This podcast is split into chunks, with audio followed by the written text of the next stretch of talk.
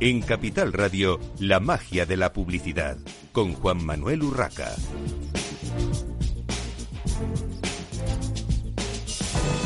Buenos días, un viernes más a la magia de la publicidad en Capital Radio. Les habla Juan Manuel Urraca. Hoy tenemos con nosotros a Nuria Cano, responsable de producción y de servicios al cliente de social media de Cantar. Eh, bienvenida, Nuria. Muy buenos días.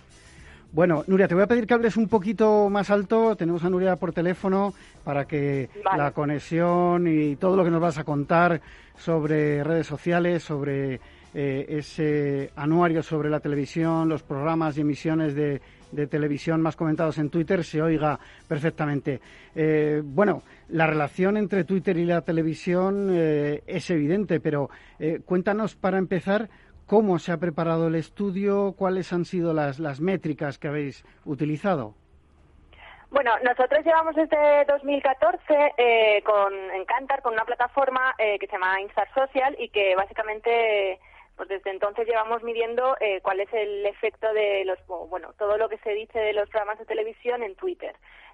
lo que hacemos con esta plataforma es recoger cualquier mención directa a todos los programas de, de la televisión española, eh, la mayoría de, desde las 9 de la mañana hasta las dos y media de la noche, eh, de las principales cadenas eh, de televisión, o sea, de antena, todo el grupo A3 Media, todo el grupo Mediaset, Televisión Española, y luego tenemos algunos, algunas emisiones también de, de televisiones de pago, pero más limitado a prime time y nada, lo que hacemos en, con InstaSocial pues es eso, recoger todo lo que se diga, tanto de los colaboradores, de los programas directamente, de los presentadores, de tal, todo recogido en, en esta plataforma.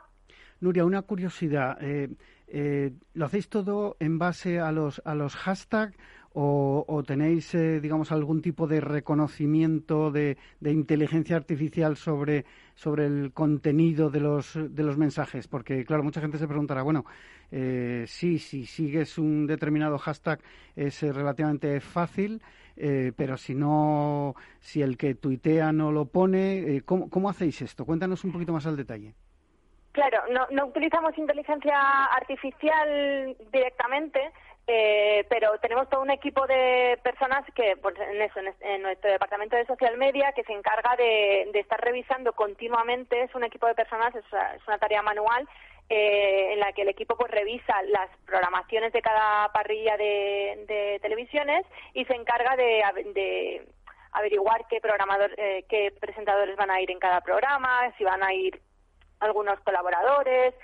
Hacemos todo ese barrido de información previo a que se emita el programa en sí y entonces introducimos eh, tanto mm, hashtags como keywords como cuentas de los presentadores, de los colaboradores, de los invitados, todo lo introducimos en cada cajita de cada eh, de cada programa de tal manera que recogemos cualquier cosa que tenga relación con el con el programa en sí. Eh, la diferencia principal no, es, un poco lo que tú comentas. No es tan fácil como medir solo los hashtags, sino que vamos más allá, ¿no? Estamos eh, constantemente revisando y ciñéndonos a unos protocolos de producción que nos garanticen y que sobre todo garanticen a nuestros clientes que la medición es correcta y sistemáticamente igual para cada uno de los programas. Por tanto, es todo totalmente comparable. Y mm, con los datos que tenéis del estudio, ¿qué hace el internauta español en las redes y en concreto en, Twitter? Eh, bueno, ¿a qué se dedica, digamos? El usuario, el tuitero, es muy de programas de entretenimiento y programas de, de, corte de diversión, de sobre todo de programas que son en directo y que se prestan más a, comentar, a que también recibas mucho feedback de otros usuarios. Entonces, los programas de entretenimiento son el rey en, en, este, en este tipo de relación. Me ha sorprendido uno de los datos era que el 19% de los eh, de, los tuiteros eh, seguían temas o, comentaban temas de noticias. Sí, bueno, es que eh, lo que venimos viendo en los últimos años es que todos los programas de tinte político de, o de corte más informativo están teniendo un auge en, en, en Twitter si bien es cierto que por lo que hemos podido ver y la evolución que estamos viendo en, los diferentes estudios, ya te digo, llevamos desde 2014 con esta medición y hemos lanzado varios anuarios y entonces sí que hemos podido ver un poco la evolución. Sí que vemos que si los programas de corte político siguen siendo muy comentados, la audiencia que tienen es un poco más pasiva. Es decir, nosotros una de las métricas que tenemos en Instar Social es eh, las impresiones reales, es decir, las veces que Twitter ha servido un tweet en el timeline de los usuarios, por tanto podemos saber el alcance real que han tenido eh, los tweets que se han publicado, ¿no? De tal forma que sí que podemos, eh, estamos empezando a ver que los programas de entretenimiento tienen una audiencia un tanto más activa, bueno, bastante más activa, es decir, todos los que los que están activamente publicando tweets también son lectores de lo que el resto de usuario dice, mientras que los programas informativos tienen ese, ese capacidad, esa capacidad de que, bueno, no se publica tanto, aunque se publica bastante en relación con otros géneros, pero eh, son más de, leer, de esa audiencia pasiva que se informa, que lee, pero no se atreve del todo a publicar, ¿no? Esa es la principal diferencia que vemos con ese tipo de género. Bueno, hemos comentado ya más o menos los programas. No sé si quieres resaltar alguno eh, en concreto, digamos, con, con, nombre y apellidos, algún programa que, destaque por el volumen de, interacciones en las redes sociales. Bueno, eh, el clásico más evidente de, Social TV siempre va a ser Eurovisión, siempre es una cita esperadísima. Este año se ha quedado en el top 10 de emisiones.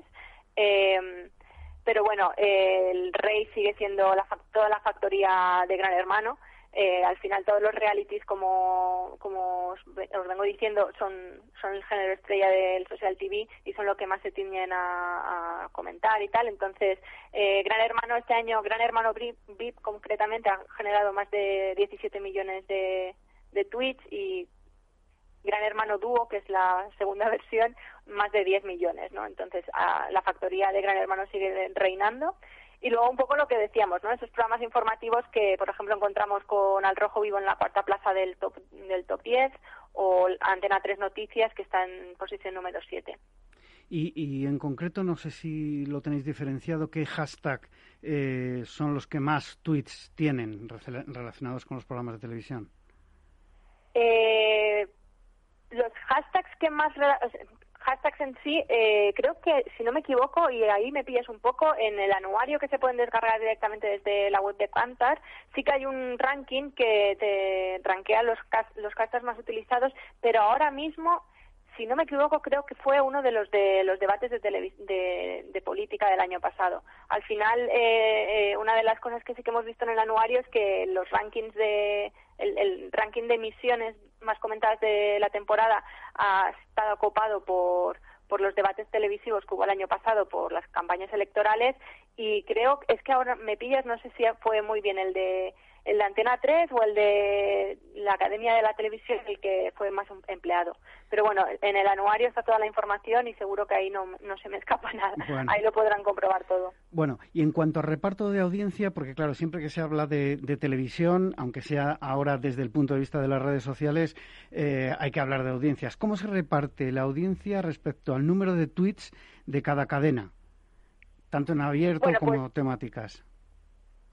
Eh, versus versus temáticas de pago. Bueno, evidentemente las, las cadenas Telecinco, Antena 3 eh, y la Sexta y la 1 son son las cadenas más comentadas, también son los que más formatos en directo aportan, los que más formatos de producción propia. Toda la producción propia, lo que sea producción propia, es una es una, un gran aliciente para los usuarios a comentar, tanto en cadenas en abierto como en temáticas de pago. Eh, porque en, temáticas de pago, si vemos el ranking que ha habido este año, pues ah, se ha mantenido el podio del año pasado y Cero sigue siendo sigue siendo la cadena más comentada en temáticas de pago, un poco empujada por esos formatos de producción propia que no tienen otras como como por ejemplo Cosmopolitan o AMC, que son más eh, eh, cadenas que compran productos o que tienen productos de fuera y los, los emiten aquí, pero todo lo que sea producción propia, por ejemplo también Fox, que se ha quedado este año en segunda plaza, eh, también ha estado, esa segunda plaza la ha ganado gracias a programas como Vis a Vis, que ha sido una de las apuestas de la cadena aquí en España. ¿Y qué tipo de público interacciona? No sé si tenéis eh, desglosado este dato. Eh, ¿quién, interacciona con la app al mismo tiempo que visualiza una película, una serie o un programa? ¿Tenéis eh, más o menos controlado o conocimiento de, cómo es ese público? Tuvimos, tuvimos franjas de edad en, hace unos años. Lo que pasa es que con la ley de privacidad este tipo de información ya no está disponible en la app de, de Twitter. Ni ¿Eh? siquiera agregada, porque bueno, al final son, son datos estadísticos, ¿no? Tampoco.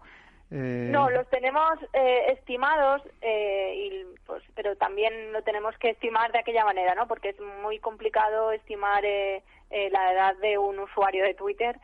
Y, mm, y entonces sí que tenemos datos estimados, pero no, no los tenemos de forma demasiada, demasiado realista, ¿no? Entonces preferimos no, no, introducir estas métricas dentro de la plataforma. Pero sí que un poco lo que hemos podido ver es que pues eso, las, emisiones más de entretenimiento, más de tal, atraen a un público un poco más joven, mientras que los que las emisiones de política es un público más maduro, ¿no? un perfil con un poco más de edad.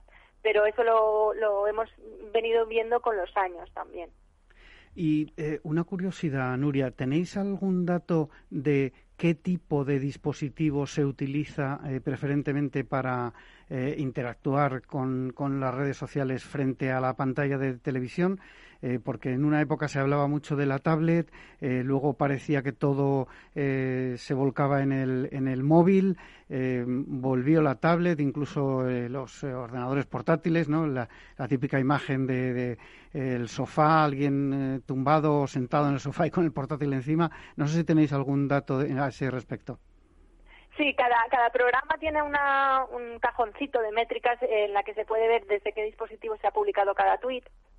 Y ahí sí que podemos analizar, pero también es un poco eh, dependiendo del formato de cada programa, ¿no? Cada programa tiene sus particularidades y hay programas a lo mejor que tienden más, por ejemplo, los matinales mm, tendemos a ver un poco más de porcentaje de dispositivos portátiles, o sea, de, de PCs, de, de máquinas más más grandes, no tan no tan portables como, como un móvil o una tablet y en cambio las, las emisiones un poco más de entretenimiento y más de prime time tiran más hacia lo mm, al, móvil, ¿no? Al, ya esa segunda pantalla vía tablet o móvil, que es al final lo que más a mano tenemos. Pero cada, cada programa tiene sus particularidades y tiene sus propias métricas. Muy bien. Eh, vamos a acabar con el tema de tendencias, porque con la cantidad de información que recogéis, seguro que, mm, bueno, pues nos puedes dar algún, alguna pista de, por dónde han ido las tendencias o por dónde están yendo eh, las tendencias que marcan este 2020, Nuria. Pues bueno, mm, siguiendo un poco con en la misma línea que hemos estado viendo con el anuario del 2019 y, y ligándolo un poco con todo el estado de alarma y todo lo de la pandemia y tal, sí que hemos mm, visto que durante el estado de alarma, esas dos semanas previas a, que se declarara el estado de alarma en marzo, eh, las dos primeras semanas de marzo, sí que vimos que los programas de informativos empezaban a ganar un poco más de volumen y, y, lo mismo hacían las visualizaciones, ¿no? Esos, esas impresiones de, esos programas. Y sin embargo, los programas de entretenimiento tuvieron un leve descenso en cuanto a volumen de comentarios, pero pero se concentró todo en esas dos primeras semanas que tuvimos de, estado de alarma, en la que sí que veíamos un poco la, la evolución a la baja de programas de tendencia, de, de entretenimiento y, y de programas de informativos un poco más alta, ¿no? Sin embargo, a las dos semanas después, o sea, ya metidos en abril, la tendencia volvió a girar. los programas informativos descendieron un poco y los programas de, entretenimiento volvieron a recoger el auge un poco eh, también porque la gente estaba un poco, mm, por lo que podemos ir viendo, eh, la gente estaba un poco cansada de tanta información, Saturada, de información que estaba recibiendo tanto por redes sociales como en televisión y ya se, se decidió a tirarse otra vez al entretenimiento y a tratar de evadirse. Bueno, pues eh, Nuria Cano, responsable de producción y servicio al cliente de social media de Cantar, muchísimas gracias por estar en esta mañana de viernes con nosotros en la magia de la publicidad en Capital Radio. A vosotros. Nosotros continuamos. Encantados eh, de, tenerte en estos micrófonos, Nuria. Eh, nosotros continuamos con Elia Méndez, directora de la MMA, la Mobile Marketing Association. Eh, bienvenida, Elia. Hola, ¿qué tal? Buenos a estos estudios de Capital Radio. Muchas gracias. Bueno, Elia ha estado más veces en estos estudios hablando de la asociación y, por supuesto, de los premios, de los premios Smarties, que, bueno, ahora entraremos en materia, pero que antes que nada me gustaría que nos volvieses a refrescar la memoria sobre qué es la MMA, qué objetivos tiene en, eh, España. Eh, es una asociación eh, global, pero cuéntanos un poco para, para situarnos de nuevo, Elia. Bueno, primero de todo, gracias por invitarme. bueno, la Asociación de Marketing Móvil, como bien dices, eh, sin ánimo de lucro. Es una asociación global eh, que tenemos la dirección mundial en Nueva York y la dirección en Europa en Londres. Y bueno, aquí en España, ¿qué es lo que buscamos en general? Pues lo mismo que buscamos en todos los países donde estamos. Realmente ayudar a, mediante todo lo que aportan los socios, ayudar al mundo, a la empresa, a entender la importancia que tiene la estrategia móvil dentro de cualquier área de marketing o de estrategia. Y nosotros además tratamos el marketing móvil eh, más que marketing móvil para nosotros es marketing, es el nuevo marketing. Es un marketing moderno donde hablamos desde inteligencia artificial en, optimización y en automatización de campañas de publicidad o de acciones de marketing, como es el tema de atribución también. Eh, hablamos de creatividad, hablamos también de estrategias eh, orientadas a la productividad, o sea que tenemos muchísimos topics dentro de lo que es el marketing donde el móvil realmente es el centro. Entonces, bueno, lo que hacemos en España es, eh, aparte de eventos, que bueno, con este tiempo que hemos estado, pues los eventos se han convertido en algo más virtual. De hecho, nosotros hemos centrado toda nuestra energía en crear eventos virtuales a nivel internacional, desde el área de Global y desde el área de Europa. De hecho, ahora mismo eh, tenemos en este mes, el 21 y el 22, nuestro evento Impact en Europa, que yo os invito a que entréis en mmaglobal.com y nos busquéis y os podáis eh, registrar Ahora todos nuestros eventos virtuales son gratuitos con lo cual el acceso a la información es muy interesante. Y luego, conjuntamente con eso, bueno, pues el desarrollo de libros blancos, de guías, etcétera, etcétera. O sea que seguimos trabajando para la industria y por la industria. Muy bien. Eh, vamos a entrar ya en los premios. Eh, premios Smarties 2020, eh, organizados por la, por la MMA, por la Asociación de Marketing Móvil. Elia, ¿Para qué tipo de empresas o profesionales están creados, están destinados estos eh, premios? Y, lógicamente, preguntarte quiénes se pueden presentar para optar a, algún galardón. Bueno, pues los premios Smarties eh, lo que premian realmente es eh, tanto la innovación como la creatividad en todas estas campañas donde el móvil ha estado presente. Campañas publicitarias, eh, campañas incluso orientadas a productividad interior dentro de la empresa, o sea que no solamente es publicidad pura y dura, sino también acciones que puedan ser interesantes de cara a generar eh, contacto con, las personas a través del móvil. Eh, las empresas que pueden apuntar y registrar sus campañas, anunciantes, agencias creativas, agencias de medios, desarrolladores tecnológicos, y cualquier eh, empresa que haya participado en una campaña, siempre y cuando tenga las aprobaciones debidas del anunciante o del dueño de la propia campaña. Una curiosidad, Elia. Eh, cuando hablamos de campañas, eh, como estamos hablando de la Asociación de Marketing Móvil, ¿tiene que ser exclusivamente una campaña destinada al móvil o puede ser, eh, como pasa ahora con tantísimas campañas, lógicamente, sobre todo los grandes anunciantes, eh, campañas, digamos, 360, pero que tengan eh, piezas exclusivas o, de alguna manera algún foco en, móvil. Cuéntanos tú lo, además, tú, lo has dicho, es la segunda opción. Es cualquier campaña donde el móvil esté presente, que además ahora mismo en qué campaña no está presente el móvil. Al final, realmente el móvil es un dispositivo de acceso. De hecho, eh, tenemos varias categorías y en una de las categorías es mobile social, que son redes sociales, donde el mayor uso de esas redes sociales es a través de un móvil. Eh, la diferencia es que en un momento determinado haces una campaña para el móvil y sus formatos son específicos para el móvil. Pero ahora casi todas las campañas son 360 y están tocando diferentes eh, canales y diferentes medios. O sea, el móvil tiene que estar presente porque estamos hablando más que del dispositivo en sí, es estar en el bolsillo de la persona que está en la calle. Me da igual que sea a través del móvil como si es a través de un reloj.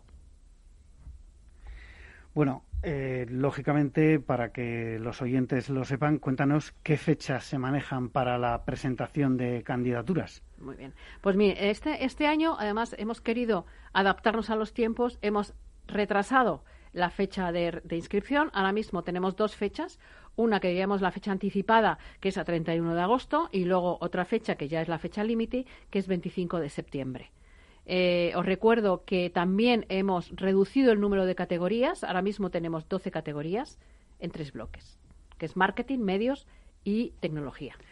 Bueno, vamos a hacer una breve pausa para la publicidad y enseguida continuamos con Elia Méndez, directora de la Mobile Marketing Association, eh, para seguir hablando de estos premios Smarties y muchas más cosas.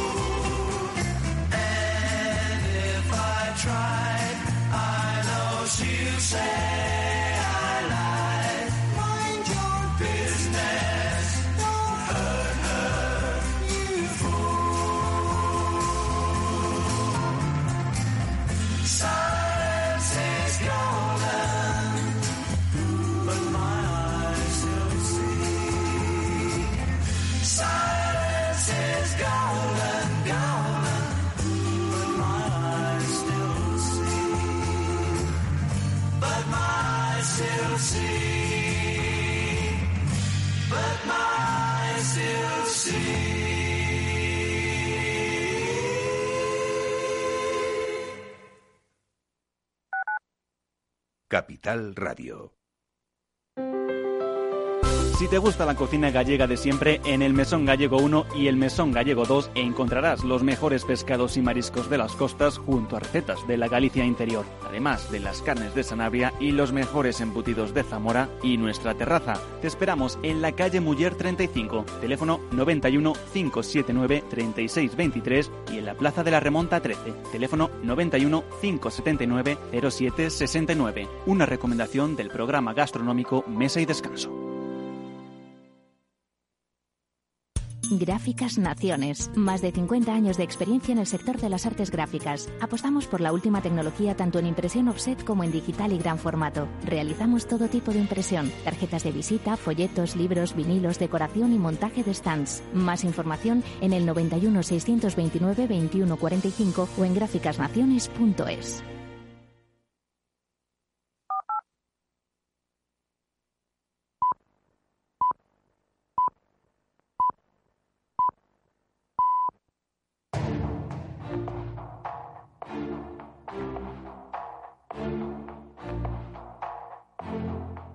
En Capital Radio, la magia de la publicidad, con Juan Manuel Urraca. Continuamos en esta mañana de viernes en Capital Radio, en la magia de la publicidad, hablando de marketing, de publicidad y de los premios Smarties de, organizados por la eh, Asociación de Marketing Móvil. Tenemos para ello, eh, continuamos aquí en nuestros estudios con Elia Méndez, directora eh, general de la, de la asociación. Eh, nos comentaba Elia las fechas eh, para las candidaturas y lo que cualquier oyente mm, potencial bueno pues participante en los en los premios o que pueda presentar alguna campaña querrá saber cómo se dividen qué categorías hay y, Elia qué, qué, se premia qué se busca no vamos si, te parece por esos bloques que, que comentabas Vale, Vete contándonos. Muy bien, bueno, pues como os comentaba antes, a nivel de categorías, este año tenemos 12 categorías, están divididas en tres bloques, marketing, medios y tecnología. En el área de marketing tenemos cuatro categorías, que una es reconocimiento de marca, todo lo que tenga que ver con eh, campañas donde la marca, donde el branding eh, sea eh, protagonista. Otra sería generación de leads respuesta directa y conversión. Esto es en sí una sola categoría. Luego tenemos otra para lanzamientos de productos y servicios. Y luego una que hemos creado este año que está vinculada con la igualdad de género en la publicidad. Para nosotros es muy importante ahora mismo eh, también valorar aquellas campañas donde se busca eh, que haya igualdad entre todas las diferentes eh, personas. luego dentro del área de medios, en el bloque de medios, tenemos una que es juego, gamificación e esports cualquier acción donde el tema de gamificación o juegos esté presente, otra sobre mobile app, aplicaciones móviles, y otra sobre social mobile, aquellas campañas donde se ha hecho un esfuerzo en redes sociales, pero cuyo acceso pues ha sido a través del móvil mayor que a lo mejor a través de otros canales. Luego en el área de tecnología seguimos con la categoría de innovación, cualquier acción donde eh, la innovación esté presente. Otro sobre vídeo móvil, aunque estamos viendo que además es la estrella eh, del acceso en el móvil. Servicios de proximidad es otra categoría. Una categoría nueva este año que es eh, todo donde esté la medición de la data eh, como KPI inicial, o sea, cuáles son realmente todas las insights que están metiendo dentro de la, de la data y la gestión de la data. Y luego otra que es mobile commerce, acciones que tengan que ver con mobile commerce. Esas serían todas las categorías que tenemos este año. Antes de continuar, eh, cuando has comentado el bloque de, medios eh, sobre las mobile apps, sobre las eh, aplicaciones, estamos hablando de, aplicaciones en sí, de marcas, digamos, una cadena de restauración rápida, en hostelería, que crea una app que realmente es, una app de, uso, de venta, mm, más que de... Es una forma de promoción, pero, pero al fin y al cabo es para vender eh, producto. Eh, ¿Ese tipo de, de, aplicación también es...? Eh, sí, se, se, toma con el mobile app, eh, tocamos ese tipo de, de, apps que tú mencionas, apps que tengan que ver con transaccionalidad, que tengan que ver con relación. Pueden ser desde apps nativas como apps híbridas, o sea, cualquier tipo de app. y además, en función del objetivo, eh, cualquier tipo de, situación se puede contemplar allí. O sea que también nos podemos encontrar con apps que sean puramente promocionales. ¿eh? y que tengan nada más que una idea exclusivamente temporal y ya está. O tenemos también apps que, como bien dices tú, estén vinculadas a un negocio y tengan una transaccionalidad detrás o incluso una app informativa. O sea, cualquier tipo de app es la que puede entrar en esa categoría. Bueno, es que estaba eh, memorizando, pues eh, me venía a la mente de alguna manera algunas apps que son más eh, pues de, fidelización de cliente, ¿no? También. Que al fin y al cabo es, es algo muy concreto del departamento de marketing, al fin y al cabo, fidelizar a los clientes. Totalmente. responsabilidad de marketing pura. De hecho, también, contemplando lo que tú dices, campañas que tengan que ver con comunicación interna, por ejemplo, pueden perfectamente estar presentes. O sea, si se ha hecho una acción de cara a los empleados, perfectamente pueden estar dentro de este tipo de categorías. Sí, que ya va, habiendo cosas. Claro, ya no estamos hablando solamente de aquí hacia afuera, sino también de aquí hacia adentro. Porque para nosotros marketing, el marketing es transversal y global y toca a todos los públicos. Entonces, cualquier tipo de acción que haga una marca eh, puede ser perfectamente eh, elegible para estar en los premios Smarties. Muy bien. Pues eh, si te parece, cuéntanos ahora más en desglose qué, qué se busca en cada categoría para, para optar, o sea, para que eh, esa campaña tenga opciones a un galardón. Pues eh, nosotros lo que valoramos son cuatro, cuatro ítems. estrategia, creatividad, ejecución y luego eficacia. O sea, realmente el ROI, el, el resultado que ha dado. Eh, la parte de eficacia es un 40% en valoración y el resto está en un 20% entre, en, los pesos. Pero nosotros lo que hacemos es, bueno, siempre alguien tiene que registrar esa campaña, tiene que contemplar estos cuatro ítems a la hora de explicar el racional ¿eh? y le pedimos que, bueno, pues siempre que hagan un vídeo de un minuto, más o menos, eh, tampoco les pedimos que hagan grandes eh, inversiones, o sea, en un vídeo explicativo mm, tenemos bastante y luego la información. Eso sí, la información siempre tiene que estar entregada en inglés porque entran dentro de nuestro hub o nuestra base de datos a nivel internacional. Los cuatro premios que damos son oro, plata y bronce, pero luego dentro de los oros se elige uno que es el Best in Show que diríamos que es la campaña que elige el jurado eh, de todos los que han ganado el oro. Esos son los cuatro premios que damos. Muy bien. Eh, evidentemente, el que no sea muy costoso el participar será eh, un punto a favor, sobre todo este año, por las circunstancias y por las restricciones que todos los que todos los departamentos de marketing tienen en cuanto a bueno pues. de hecho, de hecho, el coste, o sea, el coste de registro es muy competitivo, es en dólares. Eh, ahora mismo no os puedo dar la cifra real, pero son creo que unos 170 dólares, que sean 150 dólares. O sea que tampoco es, no es un coste enorme para las marcas, sí, sería más o menos, sí. O sea, porque se cobra en dólares, pues serían 150 euros más o menos. Eh, tened en cuenta que si lo hacéis antes del 31 de agosto es mucho más barato. Eh, que si lo hacéis para el 25 de septiembre. Pero la diferencia tampoco es grande de cara a que no, no queremos generar un dolor como estamos ahora mismo con los tiempos en los que estamos.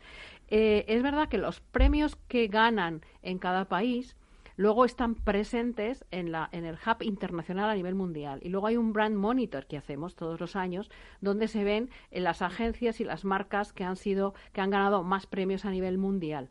Nosotros eh, tenemos eh, los premios Smarties en MMA España, pero también se pueden perfectamente acceder a los premios Smarties MMA y MIA en Europa, Oriente Medio y África. Eh, también se puede eh, registrar una campaña a nivel global, lo que llaman eh, X, es una, es una especie de Smarties X, los llaman. Con lo cual, no solamente damos la opción a poder estar en España. Si tú tienes una campaña donde tiene a lo mejor una escalabilidad mayor que en el terreno español y está en Europa, pues también puedes registrar la campaña en EMEA. De hecho, nosotros premiamos cuando entramos, entregamos los premios, aunque luego entramos más en detalle, entregamos los premios de MMA Smarties eh, España, pero también entregamos los MMA Smarties Europa eh, a aquellas marcas españolas que han ganado un premio en Europa. Y también lo entregamos aquí con nuestro director general de MMA y MIA.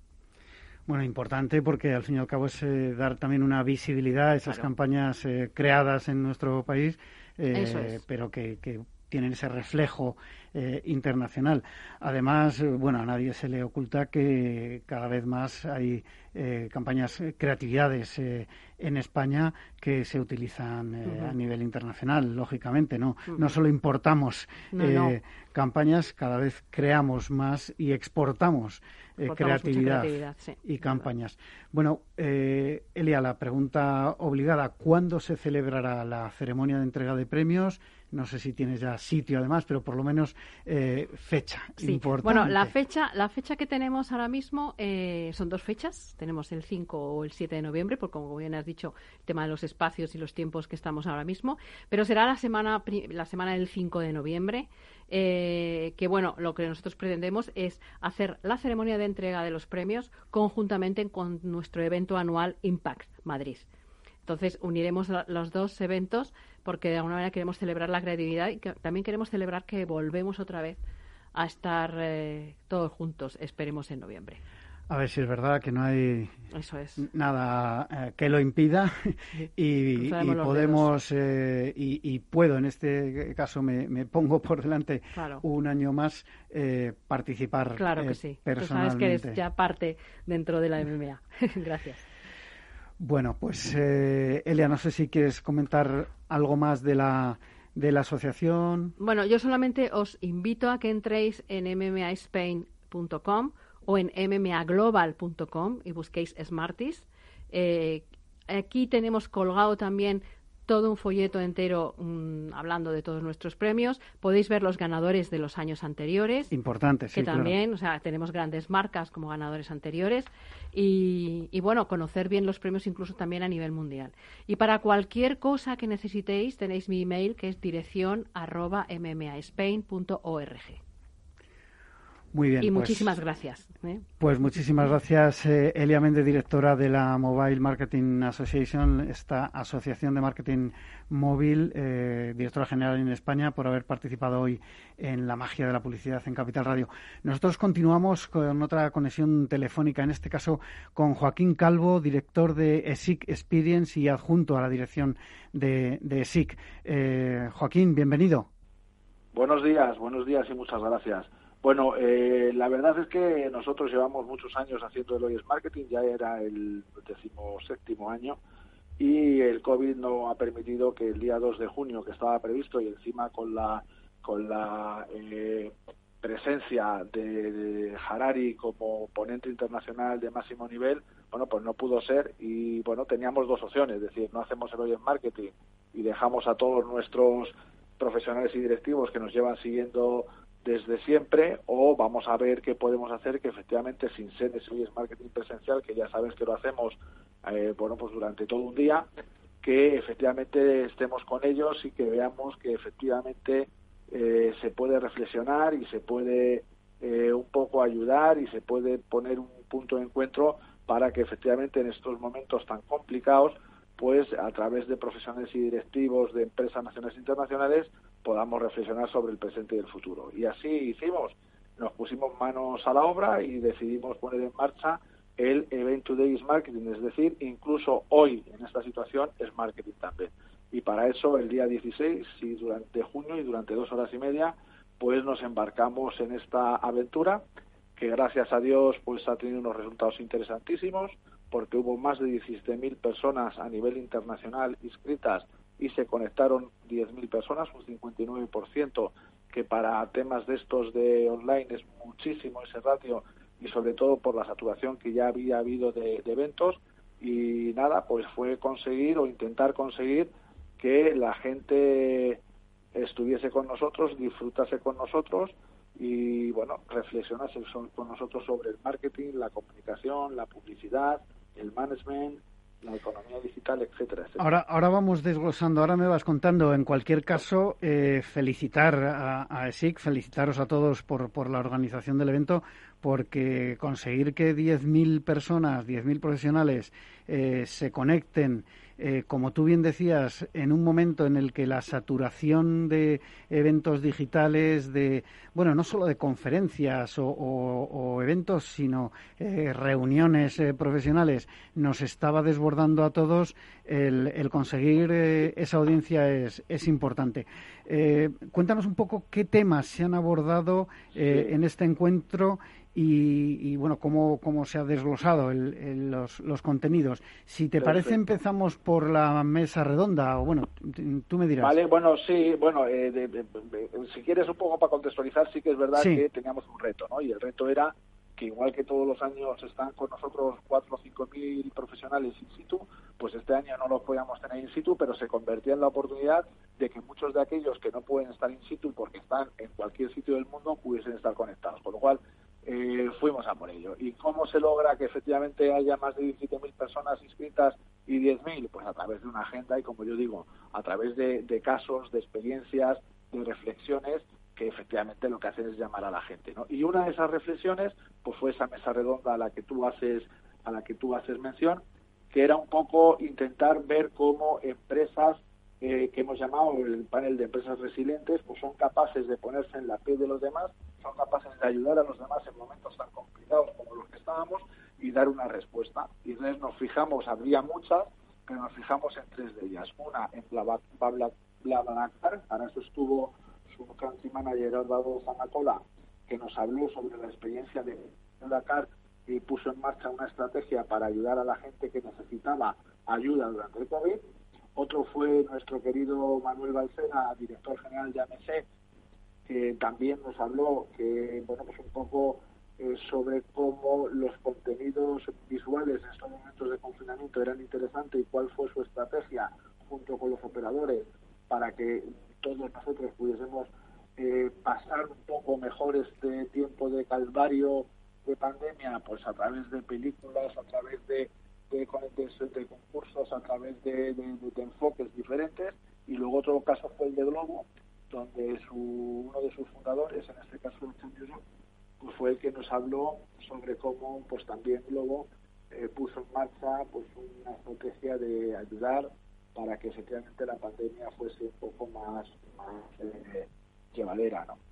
Eh, aparte de esta mesa, si quieres te cuento un poco más cosas que hubo que yo creo que resultan interesantes hubo una primera reflexión que yo creo que era un poco el, la apertura todo lo que iba a ser el evento después con nuestro director general Eduardo Gómez, que habló sobre cómo convertir eh, bueno, pues esta crisis en una oportunidad y cómo nosotros como escuela pues deberíamos ser capaces de eh, no echarnos atrás, sino eh, pues empoderarnos y efectivamente no dejar de hacer cosas que entendíamos que deberíamos hacer y no dejar de dar respuestas que entendíamos que dábamos.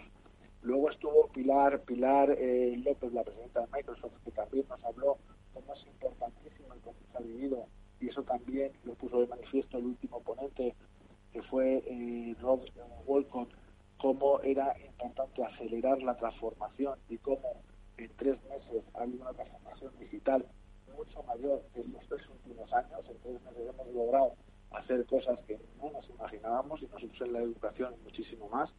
Luego presentamos como primicia las conclusiones de un estudio que hemos hecho a través del Instituto de, Innovación de SECA y CEN, que lo presentó su director general Enrique Benayas, donde se vio lo importante también en momentos de crisis de tirar de innovación y de creatividad y convertir también, que ha sido un poco pues el leitmotiv de todo, ¿no? Cómo convertir las, las eh, todas estas cuestiones en oportunidad. Luego estuvo también con nosotros eh, Sena Martínez, atleta olímpico, que ahí con Eduardo lo que hicieron es reflexionar un poco sobre lo mismo, ¿eh? cómo los fracasos son los que te convierten en poderoso y cómo al final, eh, si pensamos en, que, bueno, que todo tiene que ser éxito, posiblemente eso es más gratificante desde el punto de vista que nos cuesta menos, pero sí como de verdad de los fracasos se aprende. Entonces, ver un poco también el concepto de, bueno, pues aprender de aquellas cosas efectivamente nos cuestan más, como estas metas, hay veces que se consiguen, otras no, pero vamos, que en momentos como este, yo creo que es lo que había que transmitir a toda la gente que estaba conectada, hay que sacar fuerzas de, de flaqueza, son tiempos complicados, son tiempos difíciles, la empresa está en momentos complicados y difíciles, pero nos quedan dos cosas, pararnos, quedarnos quietos o tirar hacia adelante. Entonces, cuando uno tira hacia adelante de una forma planificada y de una forma eh, correcta y sabiendo dónde va y por qué quiere ir allí, pues posiblemente lograremos objetivos que de otra forma pues nos, dejarían un poco aplazar. Joaquín, te, te, voy a pedir, Joaquín, te voy a pedir que eh, te acerques al, al, teléfono o que te muevas a lo mejor de posición, porque ha habido un momento en que parecía que te, te perdíamos, eh, eh, no se te escuchaba bien. Eh, te iba a preguntar por eh, qué mensajes clave destacarías de los eh, aportados en, la jornada. Sí, mira, pues yo eh, varios eh, mensaje, eh, la transformación digital y por ende la transformación cultural, el cambio de las empresas es un hecho ya y tenemos que acelerarlo porque en estos momentos más que nunca se ha visto que bueno que tenemos que estar ya en la fase top de la transformación digital. Eh, otro mensaje importantísimo, creatividad. En momentos complicados como este, a través de creatividad, a través de innovación, a través de pensar en cómo solucionar los problemas, posiblemente se consigue mucho más. Otro, otro que, otro que eh, mensaje importante para mí de este eh, encuentro, la importancia de que las empresas cuando piensan en su crecimiento piensen en el crecimiento social y ayuden a la sociedad, ayuden a transformar la sociedad y que no nos quedemos solamente en la obtención del beneficio, sino en la obtención de una rentabilidad social que nos haga a todos mucho más, que nos haga todos mucho mejores y, bueno y, vivir de una forma más, si quieres, más eh, correcta, ¿no? Y que no haya las brechas que hay. Y también el, el tema, para mí importante, que sería un poco la frase de que es cómo debemos convertir las crisis, ¿vale? Sean lo, lo duras que sean, en oportunidades y cómo efectivamente tenemos que, bueno, pues eh, echarnos hacia adelante y, y, no y no achicarnos, ¿no? Eso sería para mí los, los, grandes, los grandes titulares de este evento. Y en cuanto a tendencias, eh, porque bueno, has mencionado ya algo de, del mundo de la empresa, ¿qué, qué tendencias eh, estáis viendo o se han visto en este Event Today's Marketing de SIC eh, de cara a, a, futuro, ¿no? Porque eh, al final también las empresas van evolucionando, como tú decías, con eh, las circunstancias, con, con, la situación de la economía y de, y de las circunstancias, eh, bueno, pues de todo tipo, sociales también, pero eh, a nivel de, de, marketing y publicidad también todo cambia. Y no sé si habéis visto alguna eh, nueva tendencia. Sí, hombre, aparte de lo que he comentado ya, sí decirte que yo creo que hay otras cuatro, cuatro tendencias eh, que yo creo que surgen también de este encuentro y que entendemos que, bueno, pues que debemos poner en marcha. La primera, la revisión continua de los modelos de negocios. Y ahí lo que está claro es que hay que ir creando nuevas oportunidades, reorientando los productos y los servicios, ver cuáles son los más adecuados a esta nueva normalidad, ser muy ágiles y ponerlo en marcha. Es decir, ahora no existe un modelo de negocio inamovible. Todo, todo debe revisarse y todo debe cambiar. Segunda, también revisar todos los modelos de relación con nuestros clientes, tanto internos como externos. Lo bueno de la digitalización es que esto ya es inmediato, con lo cual tenemos que estar continuo, continuamente a través de los canales digitales eh, pues mucho más cerca de nuestros clientes y mucho más cerca de nuestro cliente digital que el físico, aunque del físico nunca nos debemos olvidar. Otra tendencia, eh, todo el tema de en los mapas de experiencia, en ese Customer Journey de cada uno de nuestros clientes eh, son los conceptos de seguridad y higiene. Eh, ahora mismo eso ya tiene que ser pues algo que, no podemos olvidar. Es decir, toda nosotros nuestra estrategia lo que tenemos que hacer es generar esa confianza, pero sin perder eh, algo bueno pues que es muy de la empresa que quiere con, con alma a sus clientes, que es esa calidez, esa proximidad y la humanización de las relaciones. Es decir, eh, no podemos estar en lo frío, sino que hay que ir a la parte más caliente, más a esas empresas más con alma. ¿no? Y luego eh, trabajar mucho en la retención de los clientes. Y yo creo que eso va a ser, y pero los clientes, no solamente el cliente externo, sino también el cliente interno. Es decir, aquí hay, en este momento pues ha visto que, que habrá clientes que eh, nos han seguido y nos seguirán. Y se ha visto, ¿no? Como en muchos sectores pues hemos estado apoyando a esos eh, empresas que efectivamente estábamos esperando que abriesen en algún momento y que sabíamos que lo iban a tener mal, pero bueno, que ahí hemos estado con ellos y es lo que hay que hacer, pues tratar de retener a los clientes internos y externos y evitar que haya una una de, eh, desafección con los clientes, ¿no? Eh, una curiosidad respecto a los participantes, eh, a esos 10.000 participantes en, el evento. ¿Tenéis, digamos, diferenciados qué tipo de, profesionales eran? Porque me imagino que habría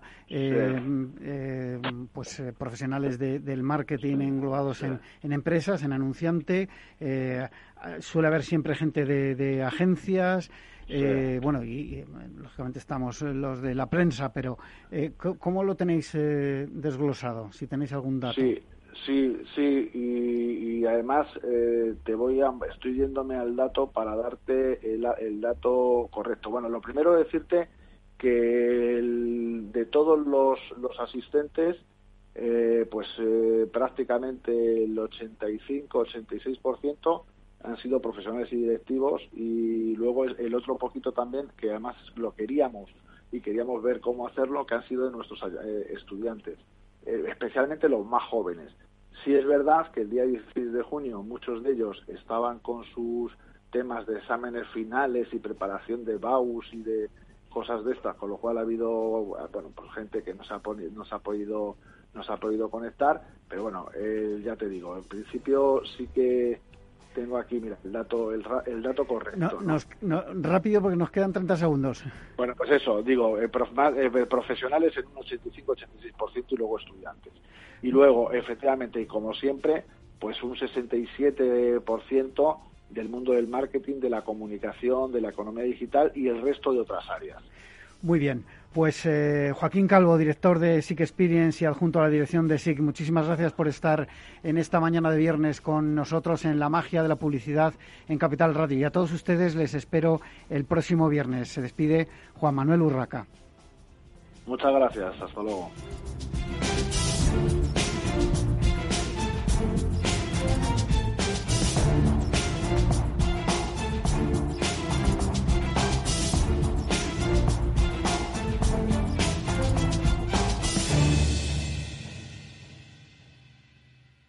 Hola. Pues mira, ha habido momentos en los que me he sentido un cliente de segunda. Muchas veces las entidades de ahorro tradicionales se han guardado bajo la manga los mejores productos financieros para los grandes patrimonios. Y esto, si te digo la verdad, no me parece normal. Por eso, Finambest es revolucionario. Los mejores fondos de inversión a mi alcance y al de todos, porque te da más rentabilidad por tus ahorros gracias a sus bajas comisiones, porque no tiene letra pequeña, porque no se guardan ases en la manga. Lo normal. Entra en finambest.com y descubre que lo normal es extraordinario. Lo normal es Finambest. Ya no estamos en la era de la información, estamos en la era de la gestión de los datos y de la inteligencia artificial. El tratamiento inteligente de estos datos proporciona un valor enorme a las empresas en sus procesos de negocio. En Piper Lab ayudamos a nuestros clientes a tomar decisiones de negocio basadas en datos. Escúchanos todos los lunes a las 10 y media de la mañana en el espacio de Big Data de Capital, la Bolsa y la Vida.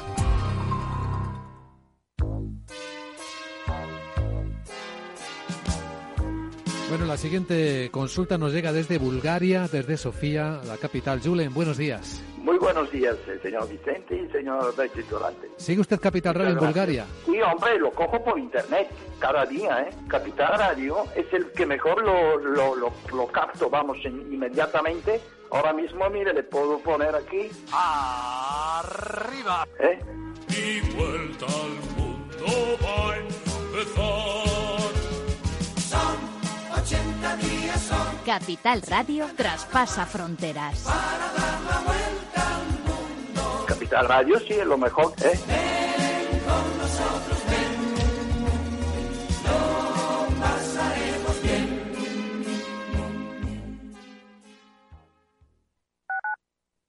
Capital Radio Madrid 105.7 Disfruta de la mejor cocina gallega en Montes de Galicia. Todo un clásico moderno en el barrio de Salamanca. Disfruta de la variada dieta atlántica, de las mejores carnes y pescados tratados con respeto y transparencia y regados con una de las mejores bodegas de la zona. En grupo, en familia o en pareja, Montes de Galicia te ofrece el espacio perfecto en cada ocasión. Los robots escuchamos Capital Radio. Es la radio más innovadora. Oímos a Saragot con Luis Vicente Muñoz. Ahí le has dado. Esto es Capital Radio.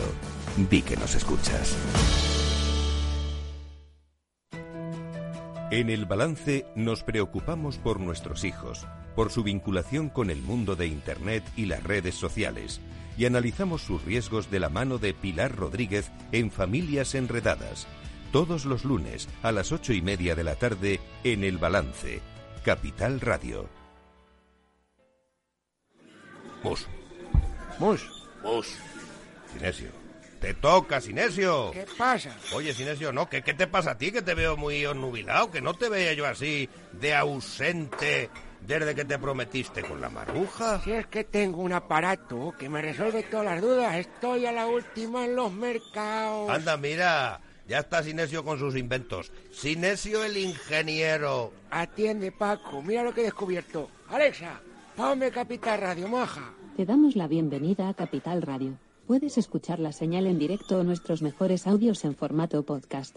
Directo o podcast. ¿Qué quieres escuchar? Ponme los podcasts, Alexa. Has elegido podcast. Vas a escuchar las noticias de Capital Radio. Con esto, Paco, vamos a echar el órdago a los mercados. Natural.